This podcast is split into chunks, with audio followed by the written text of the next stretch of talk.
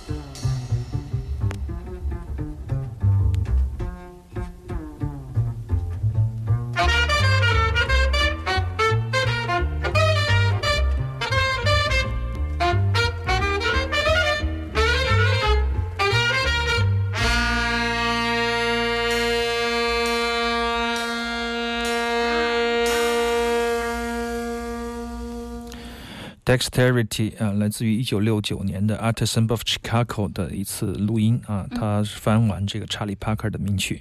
因为前天前两天在书店，因为我们在书店有一个这个爵士乐的公开课啊，前天就说到了，说到的就是查理帕克咆哮的大鸟。呃，彭超忠和李林，我的好朋友啊，他们也是 D.L.B 的成员吧？他们是一个萨克斯风，一个键盘，对 Charlie Parker 的作品，以及对 B-Bop 是怎么样从 Blues Swing 演变到这个这个 Standard Jazz 的这个从乐理上做了一番梳理啊，我受益良多啊哇，但是。还是很多没有听懂，因为底子太差。慢慢的听吧，对他们啊从从这个 blues 的调式调性啊，讲到怎么样让一个和声从一个五度和声变成七度和声，用它的不和谐的因素来做串联出新的或者说当 bebop 音乐啊，嗯这一点来说，Charlie Parker 肯定是前承上启下的一个一个一个标杆了哈、所以说，今天我播送这首曲子，就是当天我受了刺激，然后回家以后就又把 Charlie Parker 的一些关于他相关的曲子翻出来，哎，看到这个 Artists of Chicago 在一九六九年他们在巴黎游荡，在欧洲游荡的时候啊，这个故事我们以前说过很多次啊，当年的很多前卫的音乐家都有过一个欧洲游的一个过程，包括当年有 Archie Sheep，包还有 Artists of Chicago 都在巴黎游荡。这个时候他们还没有一个正儿八经的鼓手啊，当他们从巴黎游离离之完以后回美国的时候，才认识了一个新的鼓手，叫 Don Moye，也叫著名的太阳打击乐手。嗯，那么就是这样的没有一个鼓手的一个五重奏乐团啊。翻完查理·帕克的这首呃《Dexterity》啊，我觉得是非常的过瘾，因为他们总是充满着奇思异想的能量，你感觉他们都是不安分的。对所以说我只我只有听这个《Artists of Chicago》的时候，你会从他的每个音符，他的空白处，他换气的地方，或者说是他偶尔的一声不经意的嚎叫，还有那种仪式式的这种呃这种铃灯、铃铛和嗯钟响之类的一些特效啊。编的这些敲击的东西，一点点东西，你就会感觉到他们有一群这一群人都是一群不安分的猴子啊！即使是他们演出演演奏最传统、最经典的乐曲的时候，嗯你都可以听到另外一面天马行空的部分，这样的嘖张力和能量感，我觉得前无古人啊，至少后无来者，我不知不知道有没有。我觉得跟你的性格有点像啊，我就是那种就不要好好的去整他。比如说，你看，其实最后一声，待会儿我们听一下，最后一声当搭一个大齐奏吧啊，嗯然后到后面到尾音的时候，又要来一点儿。这就是一个乐团，就是说他当他充满能量的时候，演奏什么其实完全都不重要，因为他们有那样的状态啊，有那样的那种不断的向前探索的这个这个强烈的欲望啊。嗯这一点来说，我觉得很多音乐人可能一辈子也做不到，就是他没有这种与生俱来，或者说是慢慢在学习，在青少年时期就养成了一种不断探索的求变求新的情那种那种欲望啊。嗯，然后再把自己的功底的扎实的训练都结合在一起，这样的话就很厉害了。嗯这是一九六九年的作品，对他们翻完查理·帕克，你想。对，四十多年了，嗯快快五十年以后，你再来听这样的作品，你会觉得我们现在的音乐有进步吗？啊 或者说是，倒退吗？或者说是那种思思维的向度已经严重的被折射出到所有的各个方面，就是说更商业的部分。嗯就是说现在我们关注的事情太多了，所以说我们的注意力可能以前是被分成三个啊，嗯吃喝拉撒是一个，然后然后这个工作是一个，然后就想艺术是一个啊。嗯现在我们看到分成一百个嗯啊，我们的注意力要被花在一百个一百件事情上面，所以说这种这种时代这种。摩登时代的这种科技进步带来，有可能会带来人思维的损失。刚才我们上面那个嗯节目不是在采访汪峰吗？汪峰不也说嘛，说现在没有艺术家，为什么？因为科技发展的太快了。下面我们听下一首歌。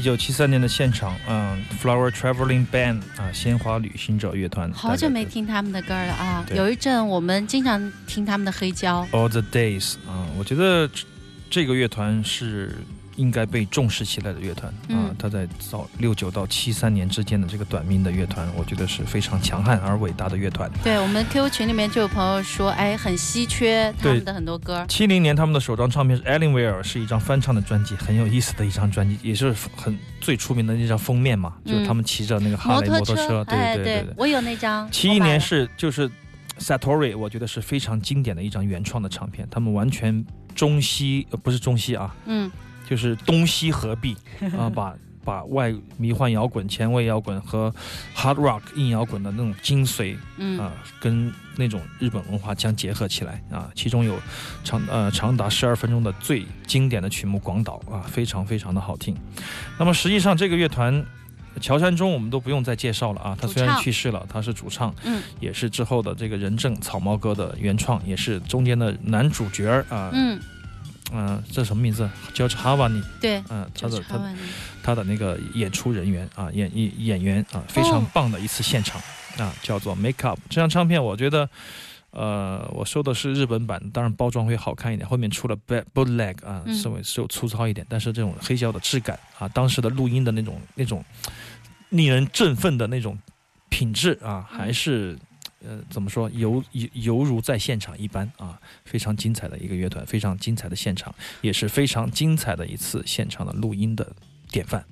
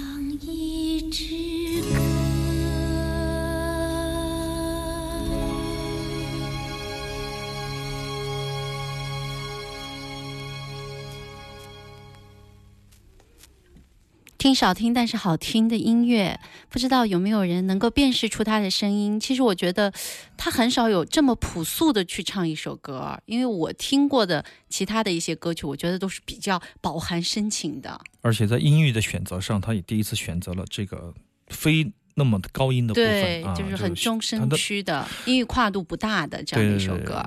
其实比《牧羊曲》比《太阳岛上》要没有难度的多，但是我觉得唱更有起来难度，其实。更难唱，对，更难。唱，因为它音域窄，它表现力其实对，有限，更高，它的空间嗯。有限，所以说使得你要必须用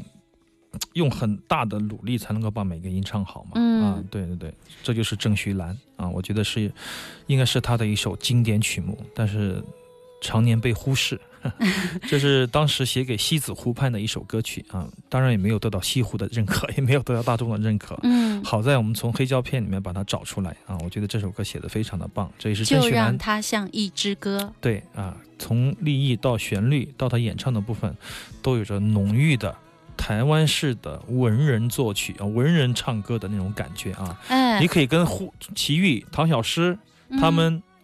这种种遥空气质哎遥空呼应和串联起来的歌手嗯和歌作品真的很少啊，这就是带有一种非常浓郁的人文气息的一首流行歌曲。其实我觉得可能是在录音的时候，制作人对他的这些要求啊，对塑造了另外一个嗯郑绪岚，是啊不一样的郑绪岚啊。嗯，他是一个工厂的，原来是一个天津工厂的一个磨床工人。哎，这张照片我也很少见，哎，呃，网上可以找到这黑胶 黑胶当时的照片，我们在微信上发了啊。嗯，大家可以。他是被王坤发现以后，被被他招入那个王坤老师。哎呀，是是是，前段时间大家都在纪念王坤老师。对，这也是非常好听的一位女歌手。但嗯实际上，在我们年轻的时候，以听他们为嗯不时髦，就是 不太喜欢听他们的东西啊。包括早期，呃，包括更老一辈的李谷一啊，包括他呀，包括，其实我真的听他们的歌曲是在我二十五岁以后，就真正的。反过头来哎，真正的一种反刍。当时喜欢世界音乐啊，喜欢民族音乐啊，嗯关注各地的唱腔老歌，听了以后觉得，哎，怎么不一样了？就是就是他们唱歌有一种他们的特色啊，嗯你不能够说现在的音乐就比当年要好到哪儿去。我觉得嗯你听他们的，包括听早期的王明嗯啊、王丽萍这些作曲家的作品，你会慢慢的随着年纪的增大，你感觉到那种生活的体验和领悟力啊，嗯都把人把生活都揉进了一首歌里面啊。这种嗯这种，包括歌手和和这个作曲作词者的那种命运啊，都揉杂在一起。那那种感觉，你读起来的时候，就是会百味杂陈啊，就会就会觉得这首歌。不仅仅是一首歌那么简单啊，嗯还带有很多、很多很多的信息啊传输给你。而当时的录音啊、配器啊，我觉得都是很讲究的啊。这种嗯讲究的背后，你可以夏威夷吉他什么那对，你可以反思现在的这种音乐大餐，就是呃数字音频化的大餐，完全就是天地之别吧，嗯我可以这样讲吧，啊、嗯非常非常难得的一首曲子啊。我想嗯刘倩即使是一个老歌专家，我不专家，对 我一点都不专家 你是老歌专家啊，岁月留声啊，我都没听过这个歌。那这个就少见嘛，对对对，非常嗯好听的一首歌啊，跟大家共享一下。嗯，郑绪岚。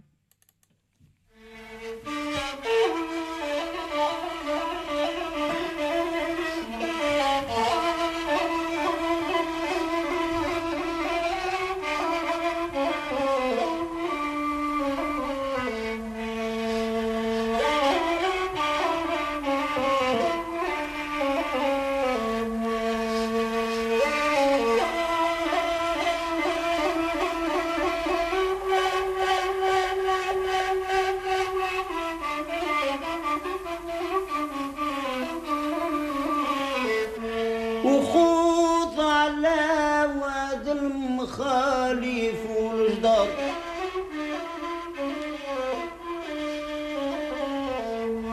وقرن الضلع والشويف يطولوا.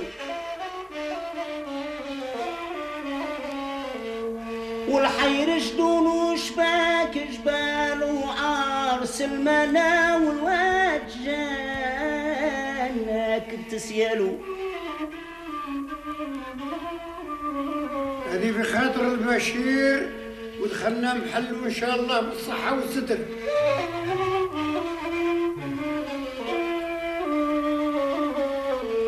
والحير جدون وشباك جبال وعار سلمانا والواد جانا نا نا نا نا نا نا نا نا